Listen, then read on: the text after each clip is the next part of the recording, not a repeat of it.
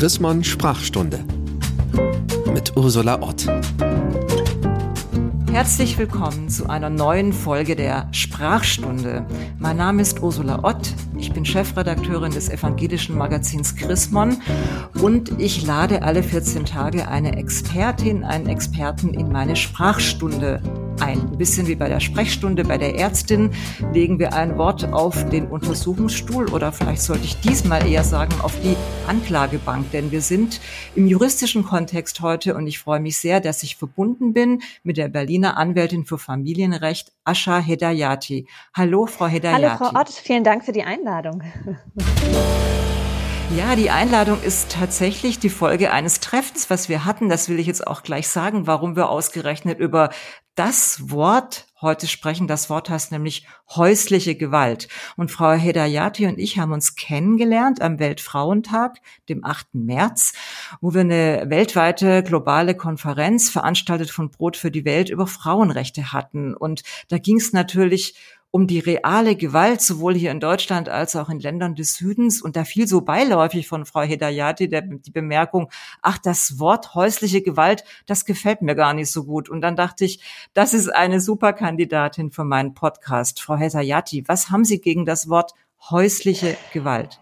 Ähm, also Vorab muss ich sagen, dass ich den Begriff häusliche Gewalt natürlich auch nutze.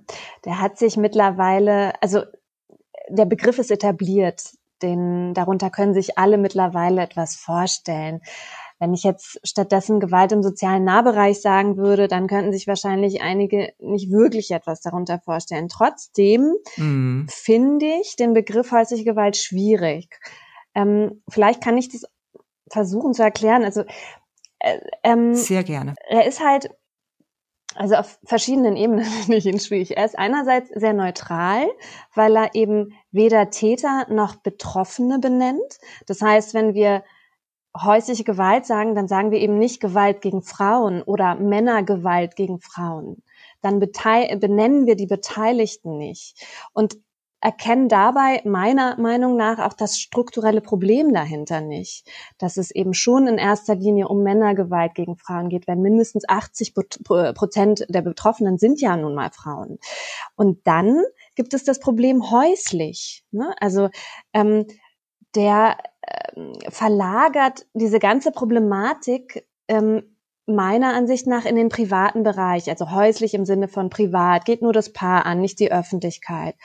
Und ähm, das äh, nimmt natürlich dem Ganzen auch diese strukturelle Komponente. Wir haben es hier, ja.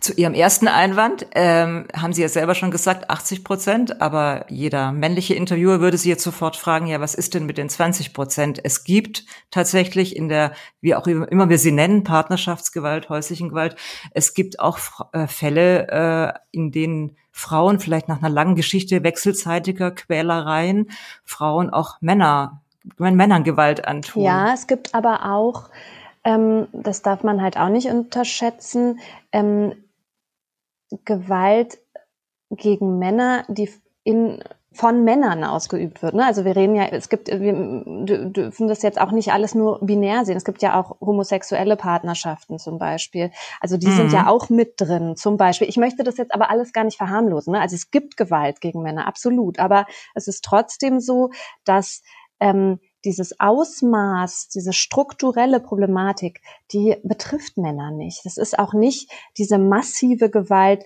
die zu Femiziden führt. Also wir sprechen ja hier von Gewalt, die dazu führt, dass alle zwei bis drei Tage Frauen sterben an der Gewalt das, das von, von, von Männern. Und das ähm, betrifft tatsächlich eben nicht diese 20 Prozent. Ne? Ja, aber wenn wir, ich finde es sehr gut, dass Sie jetzt schon diese Zahl sagen. Längst nicht alle Menschen wissen, dass wirklich jeden zweiten oder dritten Tag in Deutschland eine Frau stirbt an Männergewalt. Aber dafür gäbe es doch dann im juristischen Bereich auch ein neues Wort, oder? Das wäre dann äh, Mord oder Totschlag und nicht häusliche Gewalt, oder? Ähm, ja, sicher, aber das ist ja trotzdem ähm, eine Vorform der, also es ist ja im Prinzip, wenn wir die häusliche Gewalt nicht ernst nehmen und nicht präventiv dagegen vorgehen, dann kommt es eben zu den Femiziden. Also deswegen müssen wir auch häusliche Gewalt ähm, ähm, ja, ernst nehmen und, und sagen, dass es eben nicht nur häuslich ist, sondern, und, sondern uns alle betrifft, dass es eben ein gesamtgesellschaftliches mhm. Problem ist, was viel breiter diskutiert und angegangen werden muss. Und da stört mich eben der Begriff häuslich, ne? weil es meiner Meinung nach auch ein bisschen die Gesellschaft aus der Verantwortung nimmt. Ah, interessant. Mhm. Also quasi hinter die verschlossene Tür genau. verbannt. Die vertragen sich nicht. Das wollte ich Sie sowieso fragen. Ich bin ein paar Jahre älter als Sie und war auch Gerichtsreporterin in meinem allerersten Job bei der Frankfurter Rundschau. Frankfurt immer schon ein Schwerpunktort für alle Arten von Gewalt. Damals hat man noch nicht, es waren 80er Jahren, da gab es den Begriff noch nicht so etabliert, häusliche Gewalt. Da sprachen dann die Polizisten, die ja immer vernommen werden als erste Zeugen, ne, wenn es ein äh, Strafrechtsverfahren gibt, die sprachen dann oft so noch viel also die hatten noch viel blödere mhm. Worte, wollte ich nur mhm. mal sagen. Also die haben dann gesagt, ja, da war so Familienkrach, Familienstreitigkeiten. Ist da nicht das häusliche Gewalt schon so ein kleiner Fortschritt da? Absolut. Also vorher hieß es eben Familienstreitigkeit oder Streitigkeit in der Partnerschaft. Ich glaube, ähm, dass es in den Sepp 70er Jahren hat sich dann der Begriff häusliche Gewalt etabliert. Also im Vergleich zu vorher ist es natürlich eine deutliche Verbesserung. Immerhin kommt jetzt überhaupt das Wort Gewalt vor. Ne? Also das ist Richtig, klar, das ist total genau. wichtig und das war, das ist auch ein Fortschritt, total. Ich bin noch gar nicht ganz sicher, ob der überall sich schon durchgesetzt hat. Ich habe heute in der Zeitung gelesen, es äh, läuft ja das Verfahren gegen diesen Amokfahrer in Münster, der da in diese Kneipe mhm. reingefahren ist, Kiepenkerl, und der hat wohl eine lange Vorgeschichte. Und da habe ich einen Satz gelesen, wo ich dachte, ach, wir sind doch noch in den 70er Jahren. Der war vorbestraft wegen Auseinandersetzungen im häuslichen Bereich. Und wenn man dann nachguckt, was der gemacht hat, der hat echt mit der Axt in dem Haus seiner Eltern auf die Möbel eingeschlagen, aber die Eltern hatten auch Todesangst. Also dieses ja. ohne, also ja. nur häuslich ohne ja. Gewalt, das finde ich jetzt tatsächlich noch ein bisschen schlimmer. Deswegen finde ich immer gut zu sagen, es hat sich schon was getan, weil mich das optimistisch macht, dass Sprache sich immer auch weiterentwickeln kann. Aber wir haben offenbar noch nicht so das ganz richtige Wort gefunden, wenn ich sie richtig verstehe.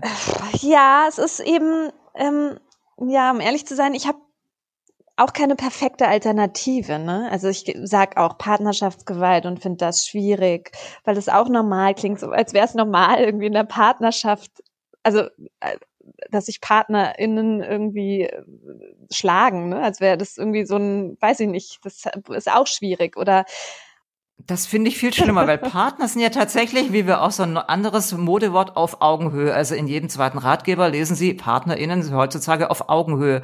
Und da finde ich, ist dann das Machtgefälle ganz weg, was Sie mhm. vorher gesagt haben, bei mhm. häuslich. Also PartnerInnen sind doch zwei, auch in, wenn sie Notarinnen sind oder in einer Anwaltskanzlei, das sind doch welche mit gleichen mhm. Rechten. Also Partnerschaftsgewalt, muss ich Ihnen sagen, Frau Hedayati, das finde ich noch harmloser als häusliche. Gewalt. Haben wir noch eine dritte Idee? Ähm, ja ja, das, genau, das am Gewalt im sozialen Nahbereich, ne, das sagen auch viele oder das sage ich auch, aber das ist, hat sich überhaupt nicht etabliert. Also wenn ich das sage, dann kann sich da niemand was drunter vorstellen. Ne? Aber das ist, das mhm. ist ähm, tatsächlich vielleicht ähm, der Begriff, den ich am ähm, naheliegendsten finde. Oder geschlechtsspezifische Gewalt, ne? Das könnte man natürlich auch sagen.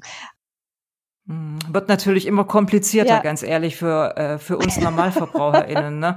Also das kenne ich aus der Debatte um sexuellen Missbrauch. Das ist natürlich ein saublödes mhm. Wort, weil man äh, Kinder auch nicht ja. gebrauchen kann. Und trotzdem machen wir das so. Und der hm. Spiegel und die Zeit machen es übrigens mhm. auch so, dass wir einmal sexualisierte Gewalt schreiben, damit wir damit die LeserInnen merken, wir, haben, wir wissen schon, dass es problematisch ist. Und dann schreiben wir ganz oft doch ja. sexueller Missbrauch, weil nämlich alle sofort wissen, was gemeint ist. Im Gegensatz zu also diesen komplizierten, eher soziologischen oder kriminologischen genau. Wörtern. Das hat nicht die Schlagkraft in der ja. Öffentlichkeit. Das ist ja. ein bisschen Scha Schlagkraft, nehme ich sofort zurück in dem Kontext. Aber das versteht ja. man einfach nicht sofort.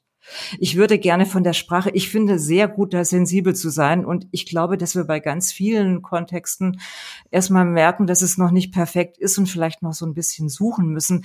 Bei diesem Thema ist mir ganz wichtig, dass wir nicht nur über das Wort reden, sondern auch über die Angelegenheit, über die wir reden. Wir haben ja in den letzten anderthalb Jahren immer wieder gehört, dass unter der Pandemie die Gewalt zugenommen hat. Wir hatten auch im Heft immer wieder Anzeigen und auch Interviews mit dem Hilfetelefon der Bundesregierung. Ich äh, würde von Ihnen gerne wissen, Sie sind eine Frau der Praxis, Sie vertreten vor allem Frauen, die Opfer von Gewalt geworden sind.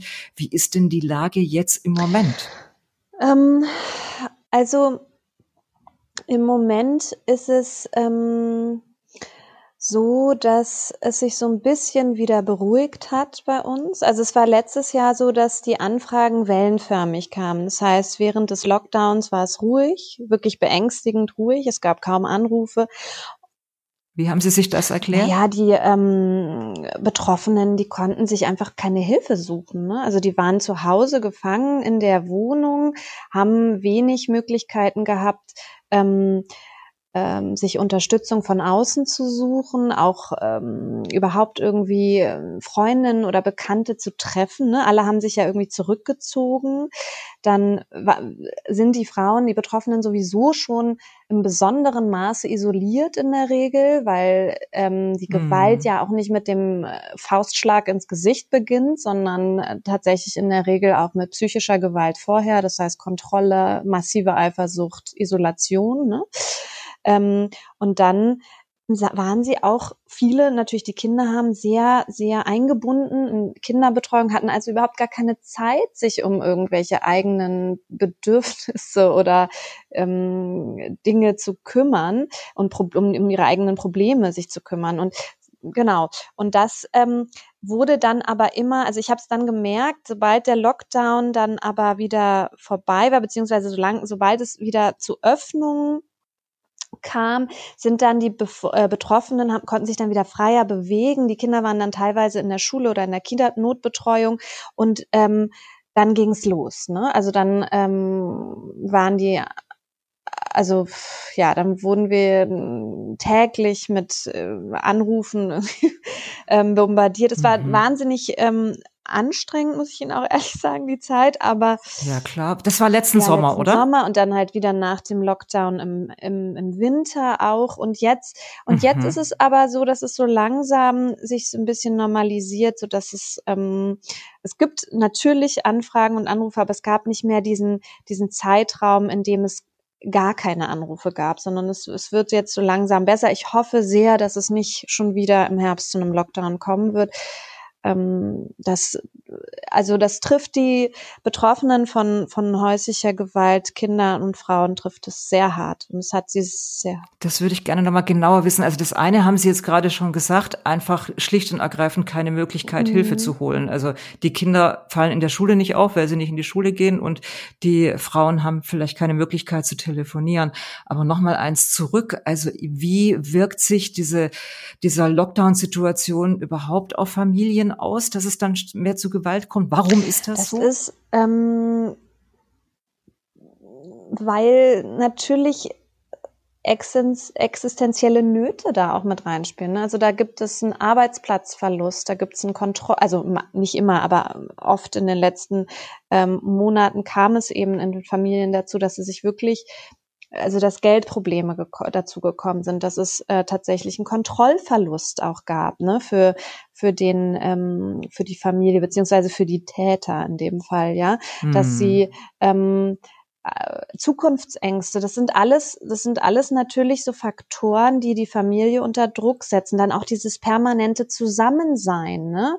dieses ähm, auf engem mm. Raum zusammen sein müssen, in Kurzarbeit gehen müssen. Das heißt, sie waren im Homeoffice arbeiten müssen. Also das ist, das hat alles ähm, dazu geführt, dass die Situation immer weiter eskaliert. Es kam wahnsinnig, äh, also in vielen Fällen zu zu sehr viel ähm, Alkohol- und Drogenmissbrauch, was was ähm, tatsächlich die Gewalt natürlich äh, noch mehr äh, verstärkt. Ähm, und äh, das hat ähm, ja die Probleme noch weiter verschärft. Ne? Das war wie. Wir hatten mitten in der Pandemie mit zwei Suchtforschern ein Interview, die genau das war im Februar, das war ja ungefähr die übelste Zeit, alles hatte zu und so, die das bestätigt haben, dass der Alkoholkonsum, na klar, auch der nette Alkoholkonsum, also ja. wir alle haben ja getrunken, weil wir zu Hause waren, aber in dem problematischen, der, was die Suchtforscher problematischen Alkoholgenuss nennen, das hat enorm ja. zugenommen. Das ist, welche Rolle ist, welchen Einfluss hat Alkohol auf das Thema Gewalt? Das ist, ähm, ich kann das Ihnen jetzt nicht als Expertin so richtig erklären, aber ich merke natürlich, dass wenn ich mit den Frauen spreche, dass sie mir häufig erzählen, dass ähm, mm, die Gewalt immer dann es besonders eskaliert und die Männer die Kontrolle mhm. völlig verlieren und uns also wirklich gar nicht mehr ja auch jegliche jegliches Mitgefühl einfach verschwindet irgendwie, ähm, wenn sie so völlig ähm, alkoholisiert sind und das auch gleichzeitig ja es ist, es ist so ein Teufelskreis. Sie trinken, sie stehen unter weil sie unter Druck stehen, weil sie ähm, ja vielleicht auch eigentlich raus wollen aus diesem aus diesem Leben, aus dieser Situation, aus diesem aus dieser Gewaltspirale, aber dann verstärkt es eben der Alkohol noch noch mehr. Ne? Also mm ja, das ist ähm, dramatisch leider, wenn Alkohol und Drogen dazukommen. Mhm. Nun haben wir ja immer mal wieder gelesen, auch so Erfolgsmeldungen, dass die Frauen, die dann äh, es denen es gelungen ist, sich zu befreien aus der Gewaltbeziehung, dass die dann Unterschlupf gefunden haben in Frauenhäusern, die zum Teil, ich glaube in Hamburg wurden extra Hotels angemietet. Ist da schon genug passiert in Deutschland? Ich frage das jetzt, weil ähm, wir haben alle gelesen, dass, äh, dass es einen Austritt aus der Istanbul-Konvention gab seitens der Türkei und wir haben dieses Jahr ein Wahljahr. Also immer mal wieder überlege ich mir, ähm, tun wir in Deutschland eigentlich schon genug für den Schutz der Frauen oder wenn sie jetzt Königin Königin von Deutschland wären, würden Sie sich noch mehr wünschen? Was würden Sie sich am dringendsten wünschen für die Frauen? Ähm, Königin von Deutschland, ja, das wäre schön. Ähm, ich würde, ich, äh, ja, also natürlich äh, wird die Istanbul-Konvention, die ein ganz tolles Instrument ist gegen Gewalt gegen Frauen, äh, wird die nicht ordentlich umgesetzt. Ne? Also das ist ein ganz großes Problem.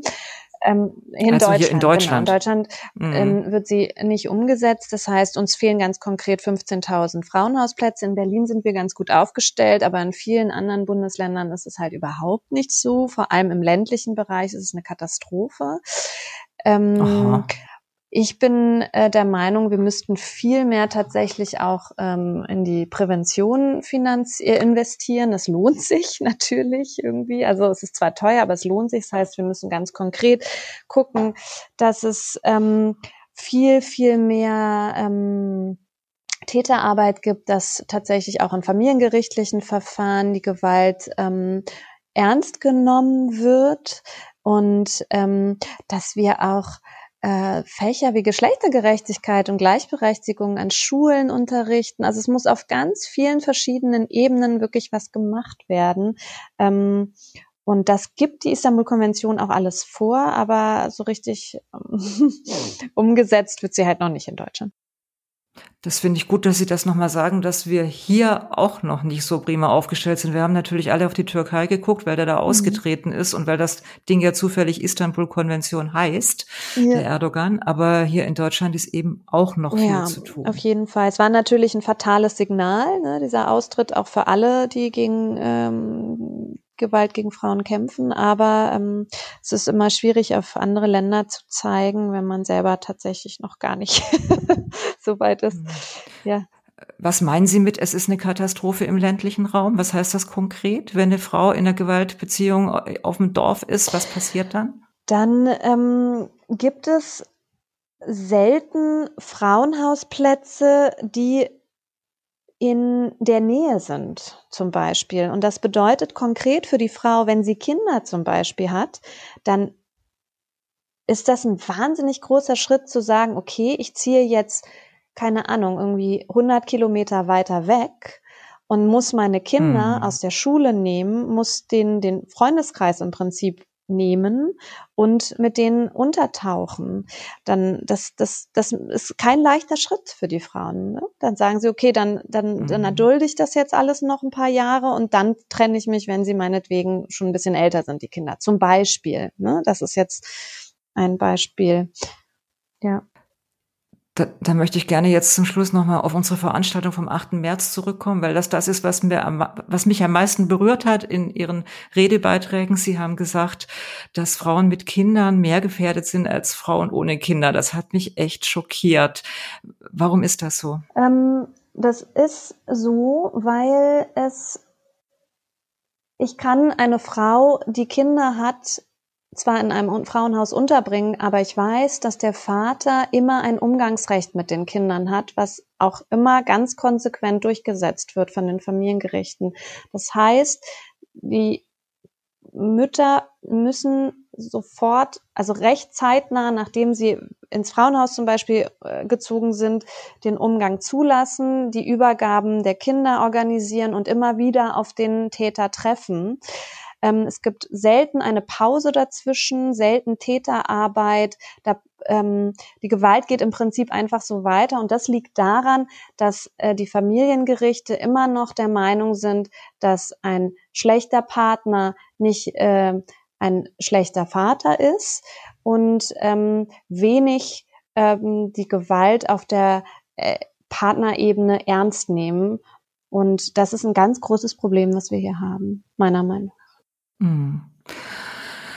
Da sind wir nämlich wieder beim Thema häusliche Gewalt. Also äh, diese beiden Ebenen, Gewalt gegen Kinder und Gewalt gegen Frauen, das verschwimmt natürlich total bei diesem Begriff häusliche Gewalt. Ich bedanke mich ganz herzlich, dass wir den jetzt natürlich nicht abgeschafft haben in den 20 Minuten, aber wir haben den Scheinwerfer drauf gerichtet, was es eigentlich alles heißt. Und ich bedanke mich ganz herzlich bei Ihnen, Frau Hedayati, und Ihnen, liebe Hörerinnen und Hörer, würde ich sagen, es ist dieses Jahr Bundestagswahl. Sie haben wahrscheinlich viele Gelegenheiten mit Ihren Kandidatinnen und Kandidaten an Wahlkampfständen, die es ja jetzt wieder geben darf, zu sprechen. Es sind jetzt wirklich wichtige Punkte gefallen. Es braucht mehr Plätze in Frauenhäusern. Es braucht Plätze auch auf dem Land, nicht nur in der Großstadt. Es muss Prävention geben, ganz konkret in unseren Schulen sollten Jungs auch lernen, was das ist, körperliche Integrität und Würde. Das sind ganz viele Dinge, über die Sie bei der nächsten Wahl und überhaupt in Ihrem Leben nachdenken können und ruhig auch politisch Druck machen. Wenn Ihnen dieser Podcast gefallen hat, dann äh, kommen Sie in 14 Tagen wieder, wenn wir das nächste Wort untersuchen. Und wenn Sie nichts verpassen wollen, dann abonnieren Sie den Podcast Sprachstunde auf Spotify, auf Podigy, auf Apple Podcast oder wo immer Sie Ihre Podcasts abonniert haben. Vielen Dank, Frau Hedayati. Ich danke Ihnen, Frau Ott. Die Chrismon Sprachstunde mit Ursula Ott.